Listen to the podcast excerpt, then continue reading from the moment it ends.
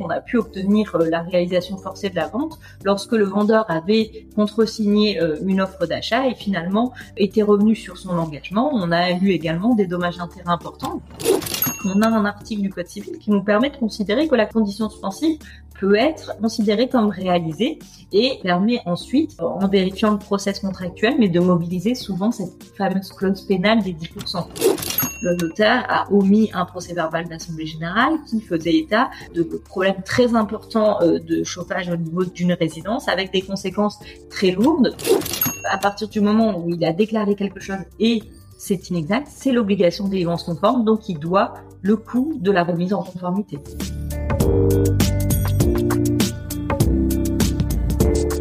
Bienvenue sur Discutons Imo, un podcast qui s'adresse à tous ceux qui veulent en apprendre davantage en immobilier, débutants comme confirmés. Je suis Alex, passionné par le sujet de l'immobilier et investisseur. Je partage sur ce podcast, ainsi que sur le blog du même nom, les informations qui me semblent pertinentes et qui sont le fruit de mes propres interrogations, recherches ou encore découvertes. En perpétuel apprentissage dans ce domaine, mon but est de démystifier le monde de l'immobilier auprès du plus grand nombre. Pour ne rien rater, retrouvez-moi sur Instagram, Discutons Humo, le lien est disponible dans la description. Bienvenue à tous dans ce nouvel épisode où nous plongeons au cœur des complexités et des défis du monde immobilier. Aujourd'hui, je suis ravi d'accueillir Louise Margiban, avocate à Lille et fondatrice de son propre cabinet. Louise est spécialisée en droit immobilier et de la construction et elle nous éclairera au cours de cet épisode sur les divers contentieux qui peuvent surgir tout au long du processus de vente immobilière. Grâce à son expérience et son expertise, qui s'étend à travers divers domaines juridiques, nous allons explorer aujourd'hui les contentieux courants rencontrés avec les vendeurs, les acquéreurs, les agents immobiliers, les notaires, les syndics de copropriété et même les banques au cours d'une acquisition immobilière. Des engagements non honorés aux informations non communiquées, des négligences au retard excessif, nous discuterons des divers scénarios qui peuvent mener à des litiges et explorerons des cas concrets pour mieux comprendre les risques et comment s'en prémunir. Que vous soyez vendeur, acquéreur ou simplement curieux de comprendre les rouages juridiques de l'immobilier, cet épisode est pour vous. Les conseils pratiques dispensés au cours de cet épisode vous éviteront de vous retrouver en contentieux et naviguer avec sérénité dans vos transactions immobilières. Alors j'espère que vous êtes installés confortablement car nous commençons cette exploration ensemble dès maintenant. Bonjour Louise. Bonjour Alexandre. Merci euh, d'avoir accepté l'invitation euh, sur le podcast euh, aujourd'hui. On va discuter aujourd'hui d'un sujet un petit peu méconnu, en tout cas à mon sens euh, puisque la plupart des transactions immobilières se déroulent bien, mais parfois euh, on est confronté à des contentieux, sujet que tu connais euh, très bien, puisque tu es avocate, mais tu vas pouvoir nous détailler un petit peu tout ça. Donc aujourd'hui, on a on a préparé un petit épisode sur ce sujet. Peut-être que pour commencer, tu peux nous dire un petit peu qui tu es, dans quel cadre tu tu travailles dans un cabinet d'avocats, etc., pour qu'on ait un petit peu de contexte avant qu'on rentre dans le vif du sujet? Tout à fait. Merci tout d'abord de me faire euh, participer à ce podcast. Donc moi, je suis Louise Bargiban, avocate à Lille euh, depuis 2011, donc depuis bientôt 12 ans. Euh, J'exerce exclusivement en droit immobilier, droit de la construction. Donc c'est assez vaste hein, puisque ça, ça regroupe vraiment beaucoup de matières. à la fois, ça peut être du, droit des beaux commerciaux, du droit de la vente immobilière, de la copropriété, du droit des baux d'habitation. voilà, il y a, beaucoup de litiges en matière immobilier, beaucoup de, de, de matières euh, en immobilier euh, privé, hein, partie dans laquelle j'exerce. Euh, il faut savoir que moi, je suis avocate. j'ai un cabinet à Lille depuis à peu près quatre ans. J'ai exercé pendant huit ans, d'abord en qualité d'avocate collaboratrice, six ans euh, à Lille dans un, cabinet de droit des affaires et deux ans à La Réunion. J'ai eu une petite expérience au soleil. Euh, et puis, je me suis installée dans ma ville d'origine à Lille. Euh, et aujourd'hui, je travaille avec deux assistantes juridiques et deux avocates collaboratrices. Et donc, tu traites pas mal de contentieux, enfin, le cabinet traite pas mal de contentieux donc dans le domaine de l'immobilier, des transactions immobilières, qui est un petit peu le, sujet du jour. Aujourd'hui, pour se rendre compte, vous traitez combien de litiges à peu près chaque année dans ce domaine? Alors, il va être difficile de donner un, chiffre précis, euh, mais on a plus d'une centaine euh, de dossiers, hein, puisqu'il faut vraiment savoir que le, cabinet ne traite que de dossiers de droit immobilier. D'accord. Et d'ailleurs, on parle des fois de droit immobilier, mais il faut bien distinguer, sauf erreur, deux types de droits au sein de l'immobilier, le public et le privé, c'est bien ça? Oui, tout à fait. Le droit public de l'immobilier va comporter un volet public, euh, en ce sens qu'il va, il va concerner en réalité la relation de personnes euh, privées avec une personne publique. Il va s'agir par exemple du droit de l'urbanisme, par exemple la contestation d'un permis de construire, ou encore du droit des marchés publics. Euh, le droit immobilier, quant à lui, ne va concerner que les relations contractuelles ou délictuelles entre personnes privées. Et moi, de mon côté, je travaille exclusivement en droit immobilier privé. Alors quand on a on a préparé cet épisode, euh, on s'est dit que ce serait bien peut-être d'aborder les choses euh, avec les différents tiers qui participent finalement à une vente ou à une acquisition immobilière pour voir un petit peu le, type de contentieux auquel on peut être amené à être confronté. Euh, peut-être pour démarrer, est-ce que tu peux nous donner des exemples un petit peu que tu as rencontré de contentieux avec des vendeurs. Dans quel cadre finalement on se retrouve à avoir un, souci avec un vendeur lors d'une vente? Euh, Je sais pas moi, un vendeur qui souhaiterait par exemple finalement se dégager d'une vente pour laquelle il avait accepté une proposition ou d'autres euh, que tu as en tête? Oui, alors ça, il faut savoir que c'est un contentieux très fréquent en pratique. Hein, le vendeur qui va accepter de vendre son bien et faire volte-face, hein, par exemple s'il trouve un acquéreur à meilleur prix. Donc là, on est euh, avant la vente immobilière. Il faut savoir que euh, c'est une question qui va se poser bien souvent, euh, la question de la rencontre des volontés et de la vente parfaite ou non avant la régularisation d'un avant avant-contrat, d'une promesse, d'un compromis. c'est un vaste sujet puisque il y a beaucoup de débats euh, sur ce point. Euh, il faut savoir que lorsqu'une offre d'achat est contresignée par le vendeur, elle vaut accord sur la chose et le prix et donc euh, vente forcée possible, hein, puisque vente parfaite. moi, j'ai eu des dossiers j'ai eu plusieurs dossiers euh, sur ce sujet, euh, étant précisé qu'on a pu obtenir euh, la réalisation forcée de la vente lorsque le vendeur avait contresigné une offre d'achat et finalement était revenu sur son engagement. On a eu également des dommages intérêts importants puisque l'acheteur achetait pour un investissement locatif, donc il y a eu des, pertes locatives importantes le temps de de la vente immobilière. Ce, sujet est important puisqu'on a pu à un moment débattre de la valeur d'une annonce immobilière, notamment sur le, bon point. Est-ce qu'il s'agissait d'une offre de vente dont euh, l'acceptation par l'offre d'achat valait accord sur la chose et le prix La dernière jurisprudence est venue dire, que non, puisque il ne s'agissait pas hein, d'une offre non équivoque. Euh, il y a également beaucoup de contentieux lorsque euh, l'agent immobilier a mandat a un mandat de vente et que euh, une partie va faire une offre d'achat qui ne va pas être acceptée par le vendeur et euh, la partie peut euh, tenter de souhaiter l'exécution forcée de la, de la vente. Mais là encore, le mandat va faire écran, sauf à ce qu'il s'agisse d'un réel mandat de vente, ce qui n'est quasiment jamais, jamais le cas, même s'il porte le nom de mandat de vente, c'est-à-dire un mandat avec procuration pour l'agent immobilier qui pourra signer euh, en lieu et place euh, du vendeur. Euh, donc effectivement, on a beaucoup de contentieux sur ce terrain-là. Et alors, pour aller peut-être un peu plus en détail sur ce cas-là, donc si là on parle pas d'une simple, on va dire réponse faite sur le bon coin, mais qu'une offre d'achat a été formulée et donc contresignée par le vendeur, dans 100% des cas, il est tenu d'aller jusqu'au bout de la vente. En principe, alors 100% des cas en droit, c'est toujours euh, délicat puisque c'est toujours, ça peut toujours être soumis à interprétation et donc à l'aléa judiciaire, sachant qu'il faut quand même étudier euh, la rédaction, euh, bien sûr, de l'offre d'achat. Il faut qu'elle soit totalement cohérente avec avec le, le, bien immobilier, ses caractéristiques essentielles, etc. L'accord sur la chose et le prix, les conditions essentielles de la vente, puisque à défaut, il pourrait effectivement y avoir euh, absence de rencontre des volontés.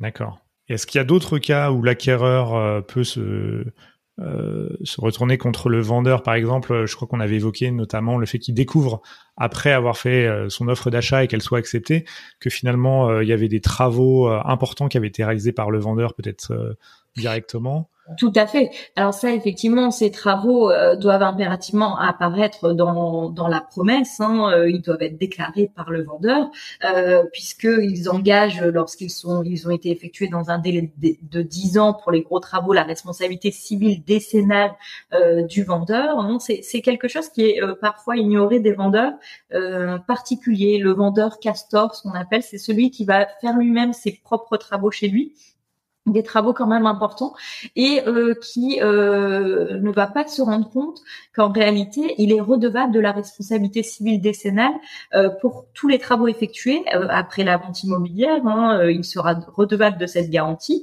si la vente se signe ou ce sera un motif pour l'acquéreur pour se délier puisque ces travaux pour ces travaux en principe le, vendeur doit être assuré en assurance dommage ouvrage s'il fait faire les travaux par des entreprises, elles doivent être, elles doivent être assurées en responsabilité civile décennale, c'est la garantie décennale. Donc c'est un contentieux également très important et euh, c'est euh, un contentieux plus facile que celui des vices cachés puisque lorsque le vendeur a déclaré des travaux de nature décennale et qu'il y a euh, des dommages euh, de nature décennale, des désordres, à ce moment-là, automatiquement, euh, c'est une responsabilité sans faute prouvée. Il devra payer les réparations, sauf s'il arrive à, s'exonérer par notamment la faute de la victime, par encore le fait d'un tiers, ou alors un événement de force majeure. Mais à défaut, c'est une responsabilité qui peut être vraiment très importante pour le vendeur. Donc effectivement, en cours de compromis euh, si on découvre des travaux qui n'ont pas été euh, déclarés à l'acte, il peut y avoir un débat important et ça peut également permettre euh, d'ouvrir un nouveau délai de rétractation puisque en cas de modification essentielle et on peut indiquer qu'une que la découverte d'une information comme celle-ci, c'est-à-dire des travaux importants qui n'avaient pas été déclarés, qui auraient été réalisés, permet l'ouverture d'un nouveau délai de rétractation puisqu'il s'agit d'une modification essentielle entre la promesse et l'acte authentique. D'accord. Et c'est vrai pour tout type de travaux ou c'est vraiment que pour des gros travaux de, de, de grosses œuvres ou est-ce que c'est vrai aussi pour une cuisine pour euh, Non, ça va être essentiellement euh, vrai pour des travaux de nature décennale, des travaux importants qui vont affecter la solidité, euh, qui voilà, qui ça. Voilà, tout à fait. Ça va être quand même des travaux importants. Après, on peut toujours discuter hein, du défaut d'information précontractuelle. Maintenant, pour aller sur certains terrains juridiques comme le DOL, c'est-à-dire un vice du consentement, il faut que ce soit un mensonge ou une réticence dolosive, c'est-à-dire euh, un silence hein, en fait, un, euh, euh, un silence sur un élément qui soit bien déterminant du consentement. voilà, si les travaux de, toute façon ne doivent pas tous être déclarés à l'acte, il s'agit de, tout petits travaux. Ce sont vraiment les travaux importants qui nécessitent par contre d'être déclarés à l'acte. Oui, généralement de toute façon les notaires, font la demande de tous les derniers travaux qui ont eu lieu pendant les dix dernières années, d'ailleurs réalisés par le propriétaire ou par des artisans, peu importe. Mais normalement, ils envoient s'ils font bien le, leur travail, normalement par mail euh, ou par une fiche de renseignement, ils demandent euh, aux, vendeurs euh, ces déclarations sur euh, l'acte, sur les travaux, sur le, le, raccordement aussi au tout à l'égout. Ça peut être un contentieux qui est également assez fréquent en pratique, hein, puisque là, le vendeur a une obligation de délivrance conforme, c'est-à-dire que euh, si euh, il déclare à l'acte notarié que le bien immobilier est raccordé au réseau d'assainissement collectif, mais que ce n'est pas effectif, on n'a même pas besoin euh, de partir sur le terrain des vices cachés. à partir du moment où il a déclaré quelque chose et c'est inexact, c'est l'obligation de délivrance conforme, donc il doit le coût de la remise en conformité. D'accord. J'imagine que tu parlais tout à l'heure d'informations donc qui auraient été euh, cachées euh, à l'acquéreur. Dans le même euh, genre de choses, on peut sans doute rencontrer aussi, je sais pas, des des problèmes qui auraient eu précédemment avec les assurances et qui seraient pas communiqués aux futurs acquéreurs. Je sais pas, des choses qui seraient non conformes et dans des rapports d'expertise, par exemple, d'assureurs et qui sont pas dit de manière explicite aussi. Voilà, ça, ça peut être également découvert et euh, c'est souvent euh, découvert en, cours d'expertise judiciaire. Euh, on peut découvrir que effectivement, il y avait bien eu un sinistre euh, sur sur une partie de la maison, il y avait eu des infiltrations qui avaient fait l'objet d'une déclaration de sinistre à l'assurance et à partir de là, là, on a la preuve de la mauvaise foi du vendeur qui a caché ces informations. Puisqu'il faut quand même rappeler, c'est un autre sujet, mais plus plus global, que le vendeur ne garantit pas les bis ce qui est tout à fait normal, hein, puisque on, se convainc de l'état du, bien qu'on achète, euh, et qu'en principe, il y, a, il y a cette clause qu'on ignore un petit peu euh, souvent, mais dans 95% euh, des actes, le vendeur ne garantit pas non plus les vis cachés. C'est-à-dire les vis cachés, par définition, ce sont ceux qui ne sont pas apparents. Euh, toutefois, bien évidemment, c'est la jurisprudence qui l'indiquer, lorsque le vendeur est de mauvaise foi ou encore est professionnel de l'immobilier, il doit garantir les vices cachés. Donc, euh, lorsqu'il est de mauvaise foi, par exemple, si on découvre en cours d'expertise judiciaire qu'il a caché un sinistre, euh, la mauvaise foi est évidente. Et à ce moment-là, il doit garantir le vice caché. Bien sûr, oui. D'accord. Est-ce que tu as eu des cas aussi de servitudes euh, qui n'étaient pas visibles facilement ou qui sont découvertes a posteriori et qui euh, ont amené à des contentieux euh? Ça peut effectivement être un terrain euh, important pour les pour les contentieux, euh, même si bien souvent hein, ça fait l'objet d'une condition suspensive, hein, le, la vérification des servitudes, etc. Euh, et bien évidemment, si on découvre l'existence de servitudes entre la promesse et l'acte authentique, il s'agira là encore d'une modification substantielle euh, du consentement qui pourra permettre de solliciter un nouveau délai de rétractation. à défaut, si on est après l'achat, on a signé, on a découvert après l'achat euh, des servitudes euh, dont nous n'avions pas été informés, euh, là, on pourra agir sur le terrain des vices du consentement. D'accord. Et lorsque tu parles d'un nouveau délai de rétractation, tu parles du délai habituel des 10 jours ou c'est un nouveau délai spécifique à Non, tout à fait. C'est le délai habituel de 10 jours. On peut, on peut indiquer qu'il faut purger ce nouveau délai de rétractation. D'accord. Et euh, comment ça se passe si c'est quelqu'un qui achète en société civile, par exemple, parce que normalement en société civile, je crois, on bénéficie pas euh, justement des 10 jours de la loi SRU. Euh, pour ce type de choses, ça veut dire qu'on peut quand même exceptionnellement en bénéficier ou comment ça se passe? Alors après, ça va être de la libre négociation euh, dans les cas où, euh, par exemple, le, bien n'est pas usage d'habitation, on bénéficie pas euh, du droit de rétractation. effectivement, il y a des cas spécifiques comme ça où on ne va pas bénéficier de ce droit, mais là, ça va être de la libre négociation, c'est-à-dire que même en pratique, je vous dis qu'on peut demander un nouveau droit de rétractation, mais lorsqu'il y a euh, du consentement qui est dénoncé pour demander ce droit de rétractation, euh, si vous voulez, on trouve souvent euh, un accord pour résilier amiablement euh, la promesse, le compromis, parce que on sait que à défaut, de toute façon, le vendeur va être en difficulté parce que s'il somme l'acquéreur de signer alors que l'acquéreur voilà, indique qu'il y a eu un vice du consentement. Euh, pour en tirer les conséquences dans le cadre d'une vente forcée, le vendeur aura des difficultés, et pour en tirer les conséquences dans le cadre euh, d'une éventuelle clause pénale, il, il aura également des difficultés. Et à titre conventionnel, l'acquéreur pourra naturellement demander des dommages-intérêts et faire valoir ses droits sur justement ce fameux vice du consentement. Donc ça va vraiment être de la négociation. D'accord. Donc j'imagine qu'il y a aussi pas mal de cas qui passent pas forcément même par euh, par avocat et donc il y a déjà cette négociation qui s'entame ou un abandon de la de, de l'achat euh, au préalable sans même avoir besoin de passer par un avocat ça peut effectivement être le cas. Alors parfois c'est également euh, risqué parce que parfois les parties s'arrangent entre elles et euh, par exemple j'ai eu le cas, euh, elles avaient oublié de mettre dans la boucle l'agence immobilière, donc elles résiliaient amiablement le compromis, mais ne mettent pas dans la boucle l'agence immobilière qui par la suite indique vous avez fait l'aveu de votre responsabilité en signant cet acte de résiliation amiable, sauf que vous m'avez oublié, donc moi j'avais une commission et bien souvent d'ailleurs maintenant les agences immobilières prévoient dans euh, la promesse, hein, le paiement de leur euh, commission en cas d'accord entre vendeur et acquéreur. Mais effectivement, euh, il peut y avoir des arrangements directs. Il faut toujours faire bien attention aux conséquences de, l'accord amiable qui peut être trouvé. Mmh Alors maintenant, si on se met du côté de, des, vendeurs, eux aussi sont parfois malheureusement confrontés à, des acquéreurs qui veulent se désister ou pas assumer éventuellement ce qu'ils avaient accepté dans l'avant-contrat. Est-ce que tu as des exemples concrets? On pense forcément un petit peu notamment à tout ce qui tourne autour du financement et au refus de crédit potentiellement. Mais est-ce que tu as des cas autour de ça? Effectivement, c'est un cas euh, typique. La condition suspensive de financement, ce n'est pas un nouveau euh, délai euh, de rétractation.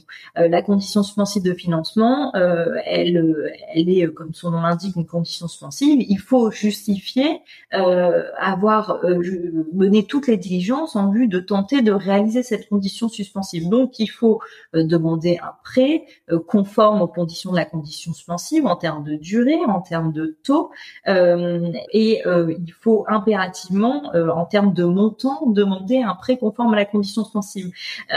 moi, il a pu m'arriver de voir des dossiers où des clients avaient demandé un prêt à hauteur de 800 000 euros alors que le montant du bien immobilier était de 400 000 euros. Donc, ils n'ont pas eu le prêt immobilier. Mais si vous voulez, les refus de prêt ne sont pas conformes puisque les demandes n'étaient pas cohérentes avec le compromis. Donc on peut indiquer que volontairement, si vous voulez, ils ont euh, ils ont euh, fait exprès de ne pas euh, lever cette condition suspensive. Et dans ces cas-là, par une fiction juridique, on a un article du Code civil qui nous permet de considérer que la condition suspensive peut être considérée comme réalisée et permet ensuite, en vérifiant le process contractuel, mais de mobiliser souvent cette fameuse clause pénale des 10%.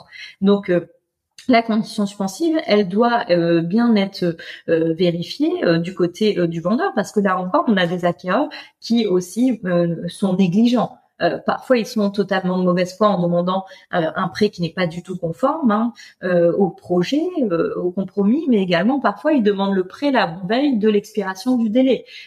donc là encore, on va leur dire oui, mais vous avez été négligent, donc vous ne pouvez pas vous prévaloir de cette condition suspensive qui n'a pas été levée de par votre fait.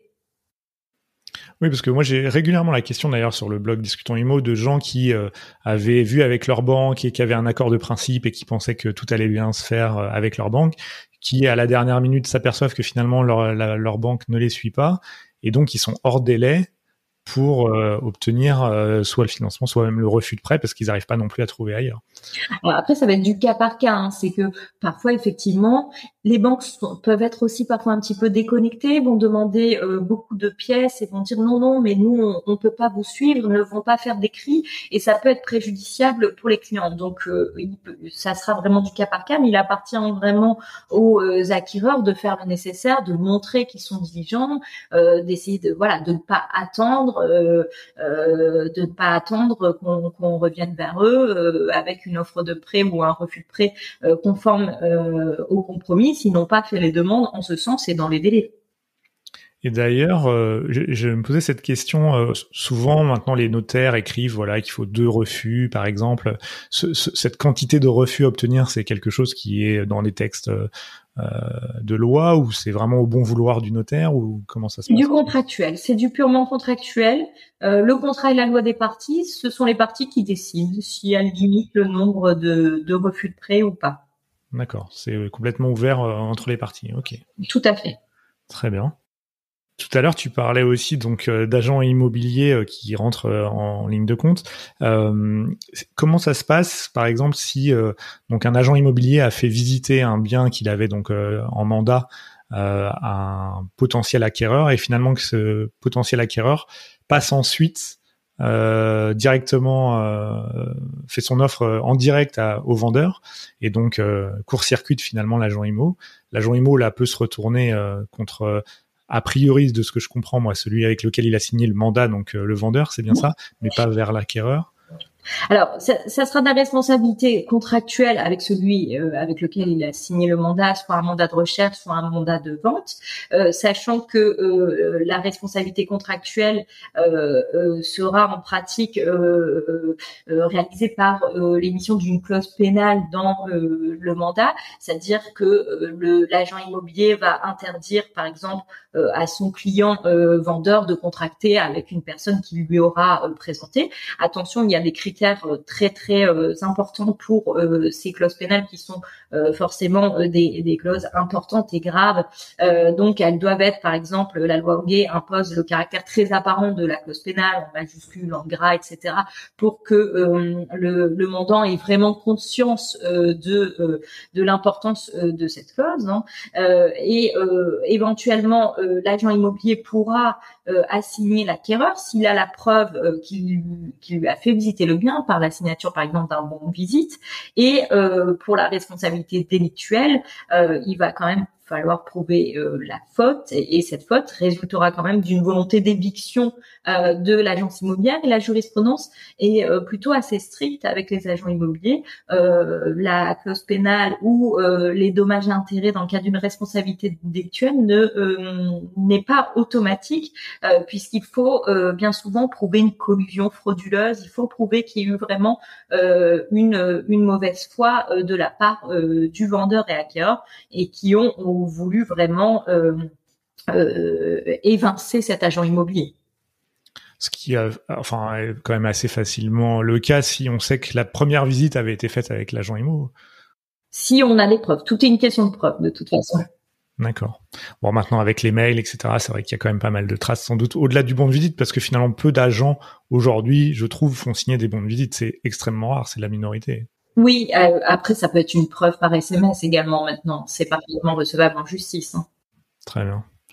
Et tout à l'heure, tu avais évoqué le cas justement des mandats, alors euh, euh et du fait que euh, voilà, ils ne représentent pas complètement le, le vendeur, sauf à ce que ce soit vraiment stipulé dans le type de mandat. Par exemple, moi, j'avais en tête que le mandat exclusif, c'était quand même une représentation euh, justement du vendeur, mais de ce que je comprends de ce que tu disais tout à l'heure, en réalité pas tout à fait. Il doit quand même, c'est simplement qu'il a l'exclusivité, il doit présenter l'offre euh, au vendeur, mais euh, pour autant, il ne peut pas l'accepter à sa place. Quoi. C'est ça, le, le, vendeur euh, a le choix euh, de la décision. Euh, par contre, dans ce cadre, on est dans un mandat. Alors bien souvent, on les appelle mandats de vente, mais finalement, ce sont plutôt des mandats d'entremise en pratique.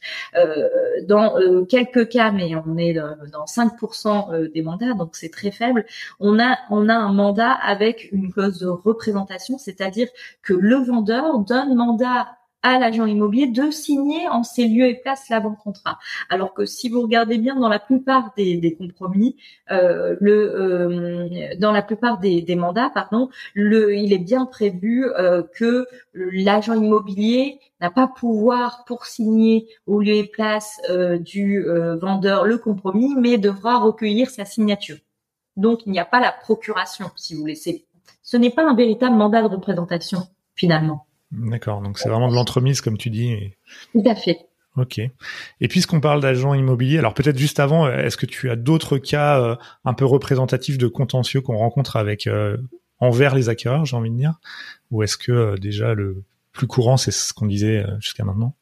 Les plus courants, euh, effectivement, on va être sur la condition suspensive relative au, au, financement, au prêt immobilier, puisque c'est vrai qu'il y a, il y a aussi euh, un moment eu euh, peut-être quelques attestations aussi de complaisance euh, et puis euh, des acquéreurs qui ont peut-être cru euh, trop facilement que la condition suspensive de financement était un nouveau délai de rétractation. Après, il peut y avoir de nombreux contentieux puisque, alors parfois c'est fondé, parfois ça ne l'est pas, mais l'acquéreur peut effectivement découvrir des, des choses entre le compromis, la promesse et l'acte authentique. Alors, ce qui peut arriver parfois, que je ne recommande pas forcément moi de mon côté, c'est que le, par exemple il y a du retard pour une raison ou pour une autre dans la réitération du compromis et euh, les vendeurs acceptent que l'acquéreur signe une convention d'occupation, euh, accepte de signer une convention d'occupation précaire euh, pour que l'acquéreur, sans être propriétaire, le temps de la réitération du compromis habite dans les lieux. Ça, ça peut être quelque chose euh, qui va créer beaucoup de, de litiges puisque l'acquéreur à ce moment-là peut découvrir ce qu'il estime être des vices cachés, parfois à juste titre, parfois non, et ça peut être un nid à, euh, à euh, si vous voulez, souhait de se rétracter de la vente pour parfois des motifs qui ne sont absolument pas fondés. D'accord. Mais d'ailleurs, c'est un bon point que tu soulèves parce que j'ai eu plusieurs fois la question aussi à ce sujet, à savoir souvent malheureusement la date euh, prévisionnelle de signature de la vente définitive euh, se retrouve à être décalée parce qu'il manque euh, des éléments administratifs divers et variés. et parfois ça traîne vraiment en longueur au point que bah, des gens qui avaient pris des engagements pour par exemple quitter un logement qu'ils louaient, donc ils ont déjà donné leur préavis et autres, se retrouvent dans des situations parfois un peu compliquées. En l'occurrence, est-ce qu'ils ils peuvent se retourner entre guillemets vers quelqu'un pour euh, juger de cette responsabilité et, avoir un dédommagement financier, par exemple, s'ils sont obligés de louer euh, temporairement un logement euh, avant de pouvoir intégrer celui qu'ils avaient prévu d'acheter? Ou tout à fait, tout à fait. là encore, ça va être soit de la libre négociation si on est avant la signature de l'acte authentique. À défaut, ce sera euh, de la responsabilité euh, pour la partie euh, qui, qui est en faute. Si on est juste dans l'attente de documents administratifs de la part du notaire, sauf à ce que le notaire est, justement traîné, par exemple, dans la purge du droit de préemption urbain, à défaut, il peut ne pas y avoir de responsabilité. Après, euh, si euh, si euh, la date butoir, hein, qui d'ailleurs n'est pas une date qui qui emporte caducité hein, de la promesse. Hein, parfois certaines personnes euh, pensent que euh, le compromis a pour date euh, butoir le 1er décembre, donc automatiquement le 2 décembre le compromis est caduque et ils ont ils ont le droit à la clause pénale des 10% du prix de vente. Or non, cette date butoir est le point de départ à partir duquel l'une des, des parties peut mettre en demeure l'autre de euh, signer l'acte authentique. Euh, donc on pourra en tirer les conséquences une fois la mise en demeure faite, si bien sûr les conditions suspensives euh, sont levées. En tout cas, il peut y avoir des responsabilités, mais ça va dépendre, ça va vraiment être cas par cas en fonction du dossier. Oui, bien sûr, il n'y a pas de, de, réponse toute faite à cette question. Mais en effet, si les notaires traînent un peu, ça peut arriver. Moi, j'ai déjà vu, tu parlais notamment de la DIA, euh, euh, des notaires qui ont oublié de faire la demande au début, donc ils se retrouvent à la faire un peu euh, à toute dernière minute. Et bon, forcément, les délais administratifs sont ceux qui sont. Là, ça veut dire que l'acquéreur aurait le droit d'attaquer éventuellement le notaire pour euh, se faire indemniser de, des frais qu'il est obligé d'engager à cause de ce retard. Euh. Oui, tout à fait. Il pourra envisager un, recours. Moi, j'ai eu le cas également d'un notaire qui a purgé tardivement le droit de préemption urbain et, et, la commune qui a préempté. Donc, ils ont perdu beaucoup de temps, euh, sachant qu'ils auraient pu vendre plus tôt à des meilleures conditions ou, en tout cas, louer dans l'intervalle. À partir du moment où il y a des préjudices, il y a une faute, il y a un lien de causalité, il peut y avoir une indemnisation c'est le droit commun de la responsabilité. Très bien. On a parlé plusieurs fois d'agents immobiliers, mais pas plutôt en tant que personne qui lançait le contentieux, que envers qui on, avait ce contentieux. Est-ce que tu as des cas euh, à nous illustrer de, de contentieux avec les agents immobiliers? Contre les agents immobiliers. Effectivement, il peut y avoir également euh, des contentieux importants puisque l'agent immobilier est quand même un professionnel de la transaction immobilière. Donc, il doit, euh, lorsqu'il intervient en qualité de rédacteur euh, de l'acte, c'est-à-dire rédacteur du compromis, euh, il doit assurer l'efficacité de son acte. Donc, par exemple, j'ai pu avoir de nombreux contentieux sur un acte qui est mal rédigé, soit parce qu'il y a des informations inexactes, hein, par exemple, on parlait tout à l'heure du défaut de raccordement tout à l'égout, ou en encore euh, parce que euh, la condition suspensive euh, qui est érigée, par exemple la condition suspensive de financement, justement, on en parlait également, n'est pas conforme à la réalité. Par exemple, j'ai pu avoir des clients qui avaient bien indiqué, on a des mails, on a des, des preuves écrites à l'agent immobilier qu'il fallait qu'ils vendent leur maison avant euh, de pouvoir euh, acheter le bien immobilier. Et si ça, ça n'a pas été érigé en conditions suspensives par l'agent immobilier qui avait connaissance de l'information, il va engager sa responsabilité en tant que rédacteur de l'acte. Également, l'agent immobilier, bien évidemment, il va engager sa responsabilité au titre de son devoir de conseil. Il, il est là en tant que professionnel de la transaction immobilière pour, il n'est pas là que pour ouvrir une porte, j'ai envie de dire.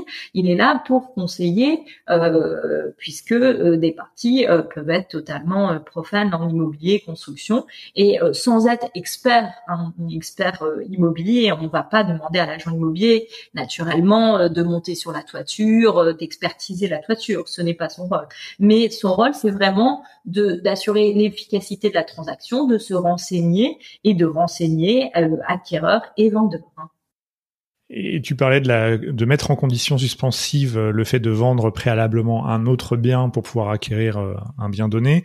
Sauf erreur, euh, c'est possible de le faire si le bien concerné est déjà sous compromis ou sous promesse, mais on peut pas le mettre en, en, en, condition...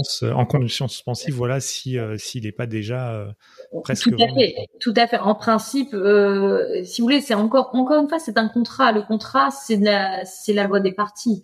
Euh, maintenant, euh, ça ne va pas être accepté euh, du côté du vendeur s'il n'y a aucune aucune démarche en ce sens. C'est pas une obligation légale. Il n'y a aucun texte qui l'impose, mais si vous voulez, euh, c'est ça va être important qu'il y ait qui ait des garanties aussi pour le vendeur.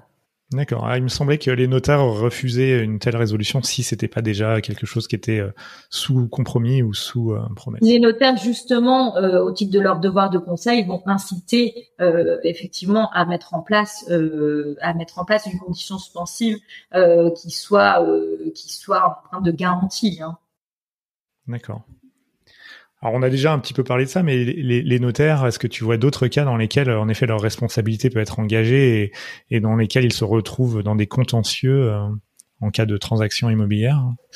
Alors les notaires euh, doivent là aussi en qualité de rédacteur et euh, assurer l'efficacité de leur acte euh, et ils doivent également conseiller conseiller les parties. ils doivent bien sûr vérifier il y a des, des, documents qui sont obligatoires mais qui doivent être annexés au compromis qui doivent être notifiés notamment par exemple les trois derniers procès-verbaux d'assemblée générale. là on peut avoir régulièrement des contentieux. Moi j'ai par exemple un contentieux, le notaire a mis un procès verbal d'assemblée générale qui faisait état euh, de, problèmes très importants euh, de chauffage au niveau d'une résidence avec des conséquences très lourdes. Euh, il a omis d'indiquer, enfin de transmettre ce procès verbal d'assemblée générale. Donc après la vente, mon client découvre qu'il y a donc des pannes régulières de chauffage, mais qu'en plus de ça, il y a une expertise judiciaire en cours, qui va coûter très cher, qui va être long euh, pour trouver euh, des solutions, ce qui va augmenter les cotisations, donc euh, les charges de copropriété, et, et ce qui va lui faire perdre un petit peu de latitude dans la revente de son bien, puisque revendre un bien immobilier quand on connaît l'existence d'une procédure judiciaire et d'une expertise judiciaire assez lourde, ce n'est pas la, la, même chose que revendre un bien immobilier, exemple de tout, toute procédure.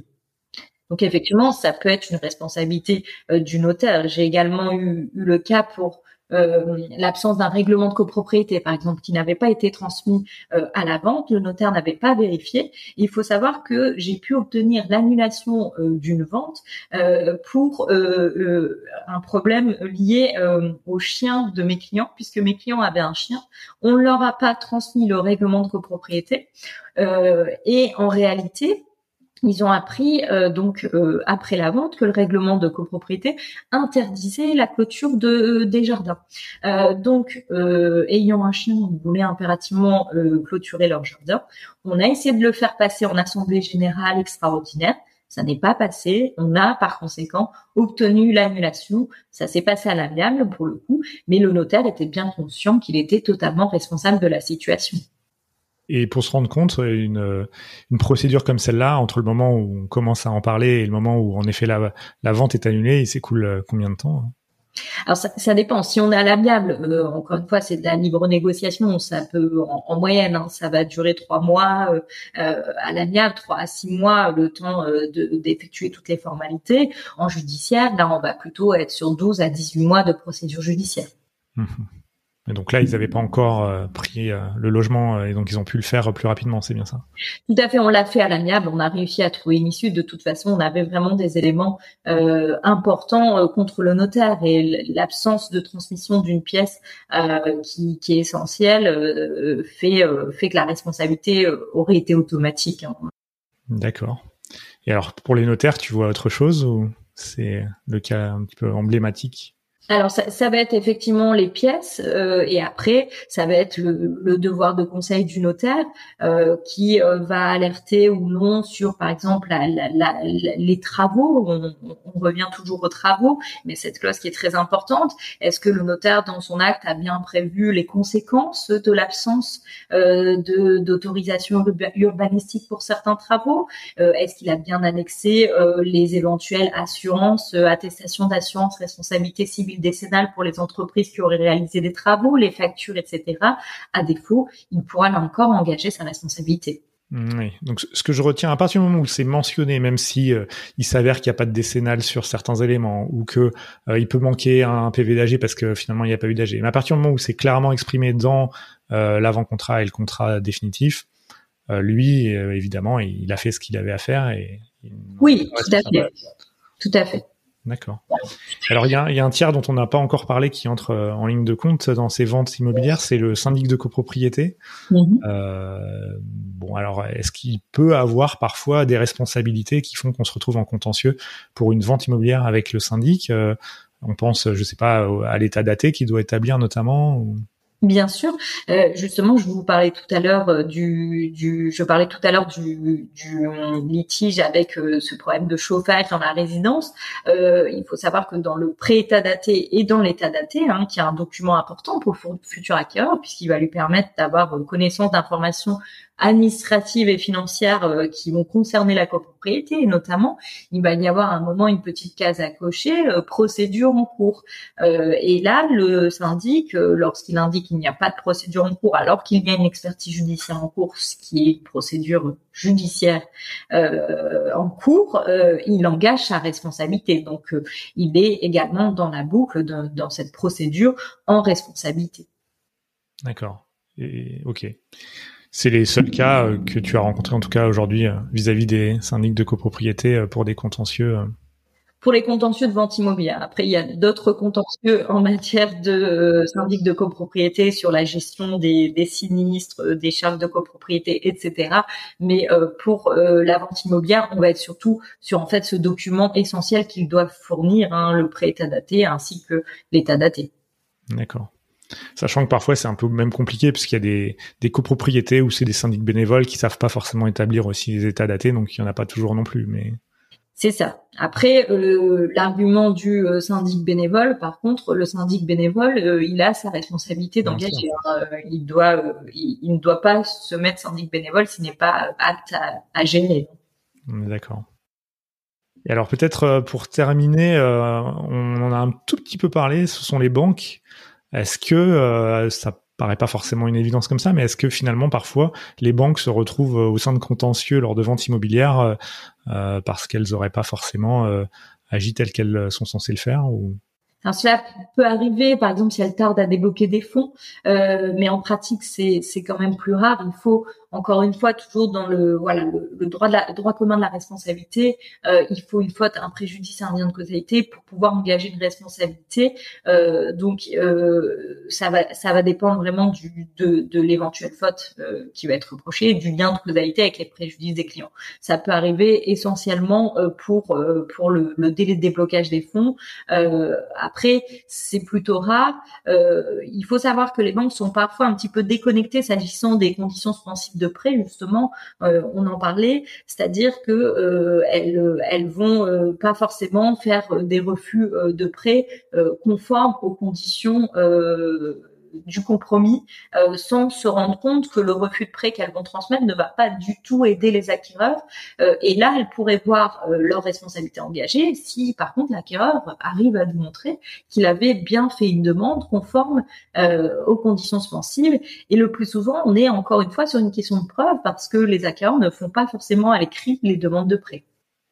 D'accord, oui, parce que j'allais dire, tu penses à quoi concrètement qui serait pas reflété dans le refus de prêt euh, C'est typiquement. Bien souvent, bien souvent, j'ai des refus de prêt euh, et je, je, me dis, est-ce que la banque a regardé le compromis? Parce qu'elle vous produit un refus de prêt en vous disant bon, bah, on a un refus de prêt, mais en fait la banque, elle va vous dire, moi, euh, moi, on me demande un prêt, euh, j'indique juste si je peux financer ou pas, mais il faut quand même qu'elle vérifie le compromis. Mais pour ça, il faut aussi que l'acquéreur euh, soit euh, soit diligent et lui indique bien, voilà, c'est un prêt qui est lié à un compromis. Le compromis, c'est telle condition. Euh, il faut que le refus de prêt en fasse état. Après, parfois, on va demander euh, à la banque de compléter son refus de prêt. À, posteriori, c'est possible également. Mais il est vrai que euh, elle peut voir également sa responsabilité engagée si elle, elle, elle produit un refus de prêt totalement déconnecté alors qu'une demande de prêt cohérente, euh, claire, euh, avait avait été euh, sollicitée. Mhm. Bon, comme tu disais, c'est sans doute pas le cas le plus le plus courant. D'accord. Voilà, j'ai l'impression qu'on a fait déjà un petit tour d'horizon de tous ceux qui peuvent être concernés par la vente immobilière. En, résumé, tu dirais à un acquéreur ou à un vendeur de faire particulièrement attention à, quoi lors d'une vente immobilière pour éviter de se retrouver malheureusement dans, un contentieux ultérieurement? Bah, je pense que on, l'a compris, les, différents intervenants euh, à, la vente euh, sont essentiels.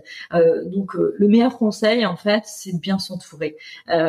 déjà par un agent immobilier qui soit diligent, compétent, qui se renseigne bien, que ce soit pour l'acquéreur sur le bien immobilier qui va être vendu, qui va être diligent aussi dans la rédaction s'il rédige lui-même la promesse et s'entourer d'un notaire également qui soit compétent, qui va attirer l'attention de son client sur des points importants. Il faut savoir, ce qui est parfois ignoré, euh, que euh, lorsqu'on prend son propre notaire de participation à l'acte lorsqu'on est acquéreur, ça ne va pas coûter plus cher puisqu'ils vont se partager les frais entre notaire vendeur et notaire acquéreur. Alors après, un notaire est un officier ministériel, donc il est censé être impartial. Euh, maintenant, moi, j'ai quand même tendance à considérer qu'il est intéressant en tant qu'acquéreur ago d'avoir son propre notaire, ne serait-ce que pour alerter euh, de certaines clauses à défaut de discussion possible. Euh, et puis, bien évidemment, euh, en cas de, de mauvaise tournure, il ne faut pas hésiter à consulter un avocat dès le stade de la promesse, dès le stade si des, des difficultés, plutôt que de d'agir par la suite. Alors, ça sera toujours possible, mais si vous voulez, quand on est au stade de la promesse et qu'on arrive déjà à dénoncer euh, des vices du consentement, des modifications du consentement, etc. On peut et, euh, et on trouve beaucoup de solutions amiables plutôt qu'une solution dans le cadre d'une procédure judiciaire qui pourra être longue et contraignante et coûteuse pour tout le monde. D'accord. Et est-ce que tu conseillerais aussi de un maximum du temps essayer de faire rédiger l'avant-contrat plutôt par un notaire que par que par un agent immobilier? Moi, j'aurais quand même tendance à, conseiller de le faire rédiger effectivement par un par un notaire. Euh, je pense que voilà, ils, ont quand même davantage l'habitude.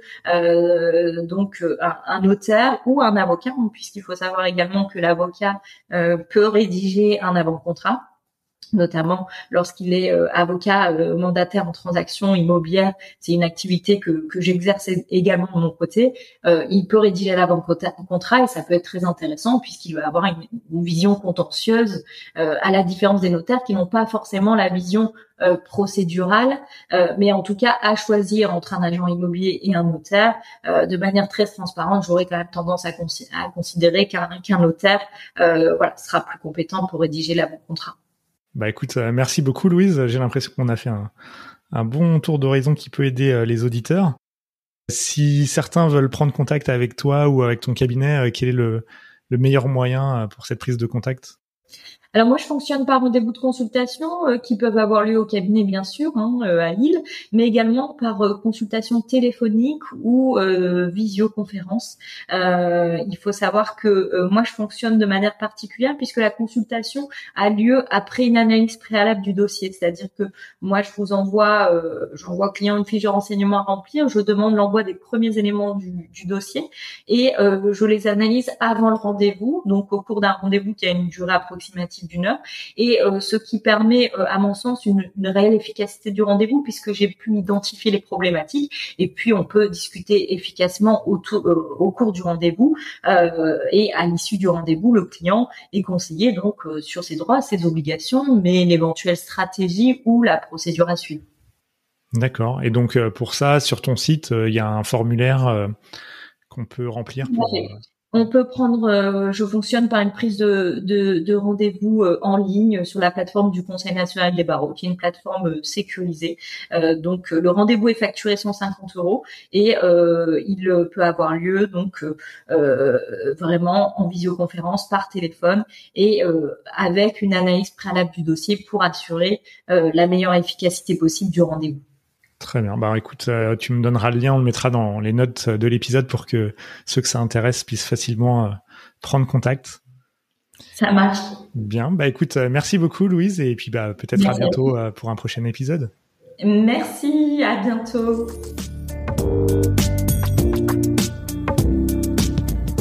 Et voilà, cet épisode s'achève.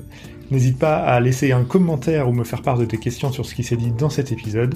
Si tu as apprécié le contenu proposé dans ce podcast, je t'invite également à me laisser un avis sur ta plateforme d'écoute, Apple Podcast ou Spotify. Non seulement cela me motivera à poursuivre la production de nouveaux contenus, mais cela aide également énormément à faire connaître ce podcast. Alors si tu penses que ce podcast le mérite, à ton clavier, et je te dis à très bientôt pour le prochain épisode de Discutons Imo.